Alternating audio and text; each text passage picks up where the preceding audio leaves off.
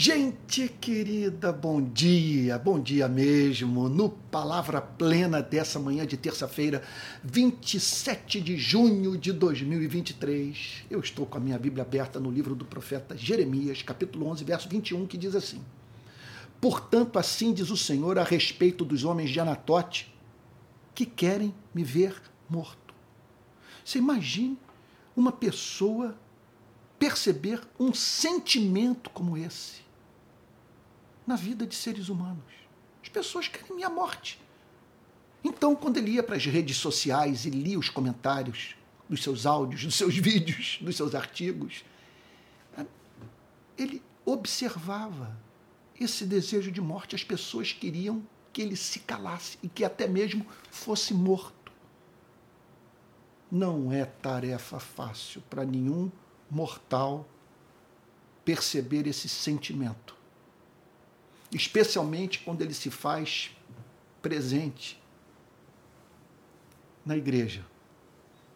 Quando quem expressa esse ódio se diz calvinista raiz ou, ou autêntico pentecostal, verdadeiro cristão. Agora, eles não paravam nisso. Jeremias observava também que a coisa não se resumia ao, ao campo dos sentimentos. Jeremias prossegue dizendo: E dizem, não profetize em nome do Senhor. Cale a boca. Pare de pregar o que você tem pregado para que não o matemos. Então, ele sentia pressão de todos os lados. Veja só. Em primeiro lugar, Jeremias não era ouvido. Seu ministério, a maior evidência que a unção do Espírito Santo sobre a vida do pregador não é garantia de sucesso. Em segundo lugar, ele não conseguia conversões.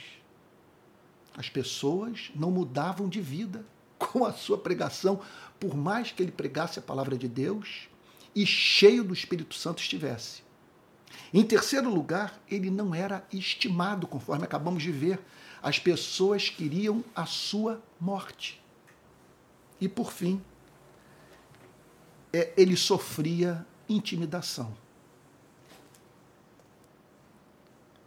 Não profetize em nome do Senhor para que não o matemos. É aquele pregador que sofre ameaça de ter o seu nome banido da denominação, de perder igreja, de, não encontrar mais púlpito é, para sua mensagem no país, de sofrer perda de salário. Outro dia alguém mandou a seguinte mensagem para mim: olha, é uma questão de tempo a sua voz ser silenciada. Eu entendi, eu interpretei como se ele estivesse me amaldiçoando e dizendo que o próprio Deus me calaria, uma vez que, na opinião desse, dessa pessoa, eu sou um herege. Outro disse que nem mesmo é, é, é, convertido eu sou. Entre tantas ofensas mais, que não apenas eu, mas estimados servos de Cristo têm sofrido na nossa nação. Bom, tudo que nós acabamos de ler de certa forma, nos consola. Porque o que você e eu estamos vivendo não é nada de excepcional. E isso não envolve apenas a vida do pregador, não. Isso envolve a vida daquele crente que, que tenciona ser coerente com sua fé e que sofre o mesmo tipo de pressão. Agora, é claro que é sofrida de uma forma mais extensa, mais aguda por aquele que se dedica à pregação da palavra e que com a sua pregação atinge muita gente.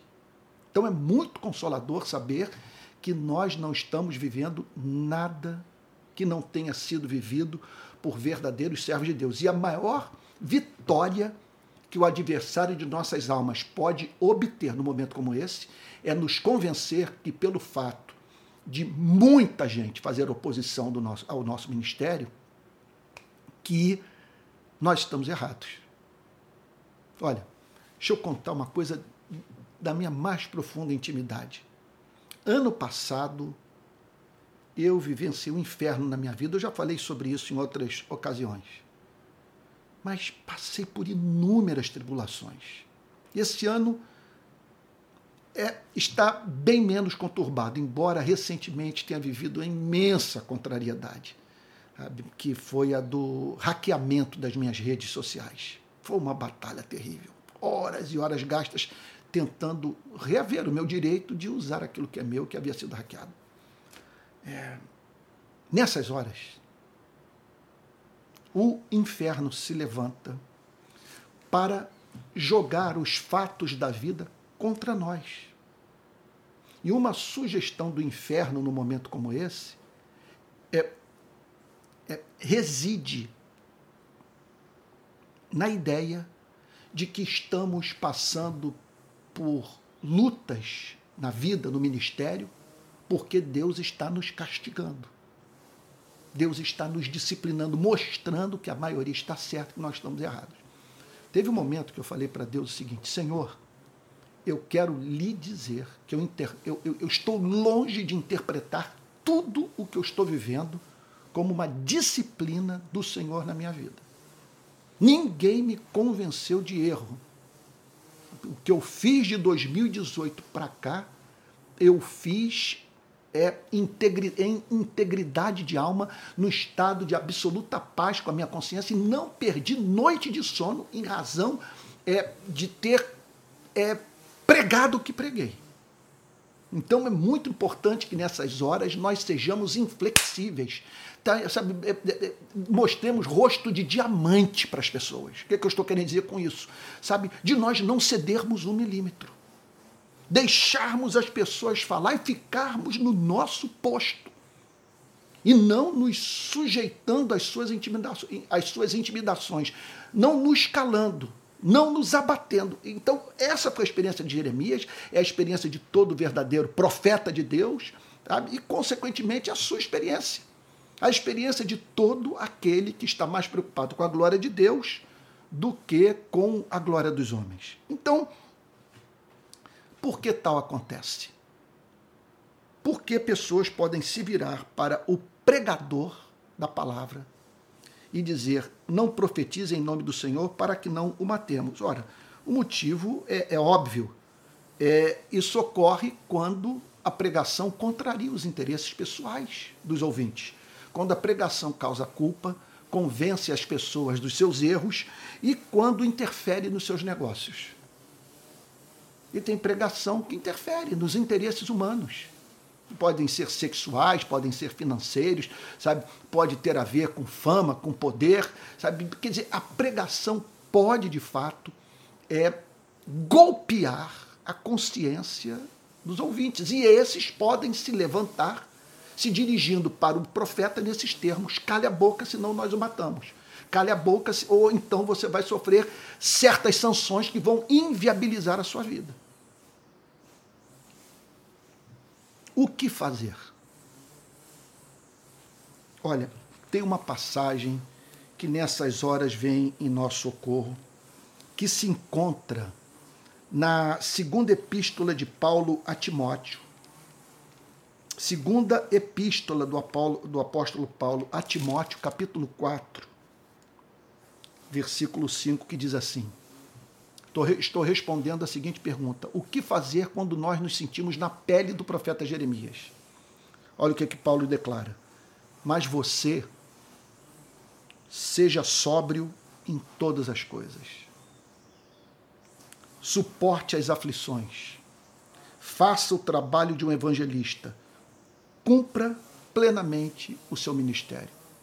Não gaste tempo com essas pessoas. Não passe a maior parte do seu tempo se defendendo não devolva na mesma moeda a ofensa recebida. Ore pelos que o perseguem. Abençoe os que o amaldiçoam. E em meio a toda essa pressão, Sejam sóbrios em todas as coisas, suportem as aflições, façam o trabalho de um evangelista, cumpram plenamente o seu ministério, esse é o chamado de Deus para a sua e para a minha vida em meio a toda essa pressão. Aí talvez, nessa, eu fico pensando assim, de alguém que está me ouvindo nesse momento e dizendo o seguinte: olha, eu sei o que é essa pressão, eu sinto a mesma na minha, na minha própria vida. Ora, eu vejo muito falso profeta ser perseguido no Brasil. O fato de você estar sendo perseguido não é sinal de que você está exercendo o ministério profético, especialmente se a perseguição da qual você é objeto vem de um único setor da igreja. Meu modo de ver, a coisa está tão caótica no meio evangélico brasileiro que é impossível você ser profeta e não sofrer represália de ambos os lados. Você vai sentir pressão dos da direita e dos da esquerda. Você vai sentir pressão é, de liberais e conservadores em teologia. Você vai sentir pressão de, de progressistas e de conservadores radicais. Então, o fato de você estar sendo perseguido não é sinal por excelência de que você está exercendo o ministério profético. Eu diria o seguinte: que um grande sinal de que você está exercendo realmente um, um, um ministério profético nesse país é a pressão vir de todos os lados, tal como aconteceu com Jeremias. Observe o ministério do Senhor Jesus. Ele não foi unanimidade, ele simplesmente sofreu pressões, foi objeto do ódio de saduceus, de escribas, de fariseus, de sacerdotes, de pessoas dos mais diferentes setores da sociedade dos seus dias. Portanto, permanece aqui o conselho do apóstolo Paulo: não perca a sobriedade. Tudo o que seu opositor quer, vamos fazer uma aplicação para esses dias de uso extenso das redes sociais. É que você fale uma tolice, que você perca o equilíbrio, use de um linguajar impróprio, para no minuto seguinte ele printar e espalhar pelas redes sociais a fim de o desqualificar. Deixe Jesus responder. Mantenha-se calado. Siga aquela máxima do, de um certo pregador que disse: Não combato nem me defendo, faça a obra de Deus. Faz a obra de Deus. Esse é o chamado de Deus para a sua e para a minha vida. Vamos orar? Pai Santo, te agradecemos pelo privilégio de termos a honra de sermos perseguidos em razão do compromisso com a tua palavra. Nós pedimos ao Senhor nosso Deus que recobremos o fôlego.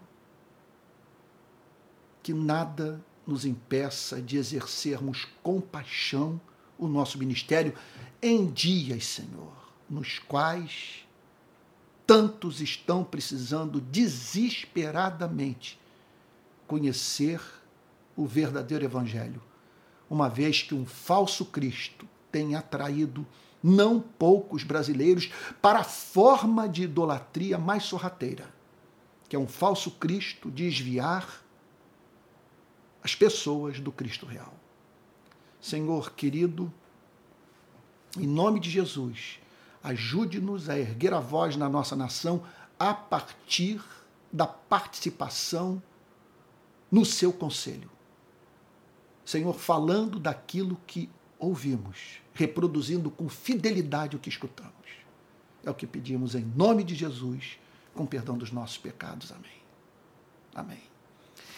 Irmão, irmã, Queridos, olha aqui, alguns avisos. Eu sei que você talvez já, até saiba de antemão o que eu tenho para falar, mas é tudo tão importante, tudo tão sério, é, que eu, eu, eu me sinto livre para repetir o que tenho falado exaustão. Olha só. Primeiro, estou oferecendo três cursos pela plataforma Hotmart. Tudo isso está no link. Vai lá, dá uma olhada no link, no, no, no, no link não, na descrição desse vídeo. Ali você vai ter os links. Portanto, dos cursos que eu estou oferecendo, dos e-books também que estão sendo publicados pela Amazon, tá tudo no link. Olha só, também quero lembrar a todos o pessoal de Niterói do retorno dos cultos presenciais no próximo dia 2 de, de julho. Viagem a Israel, ano que vem, fevereiro, de 14 a 29, eu estarei com um grupo percorrendo o Egito e Israel. Caso você queira se juntar a nós nessa viagem, aqui vai o número de contato. Não, tá aí, tá na descrição do vídeo. Vai lá na descrição que você vai ver. Vamos lá. 21987 177378. Tá lá na descrição, você pode dar uma olhada. E por fim, quero solicitar a sua ajuda para a manutenção desse ministério. É necessário. É, olha, eu, eu, eu estou aqui a partir, o que me mantém, o que faz com que eu tenha tempo para gravar tantas mensagens, é o investimento que a igreja faz em minha vida. Sabe? A igreja de Cristo, os que assistem é, as minhas mensagens. Então, caso você queira contribuir com esse ministério de ensino, para o seu aperfeiçoamento, para o aumento do seu alcance, aqui vai duas formas de contribuição. Uma é você se tornar membro do meu canal. E a outra é, é você contribuir nesse Pix aqui, nesse endereço, palavraplena.gmail.com. Tá bom? Que Deus abençoe e guarde. E até o próximo Palavra Plena.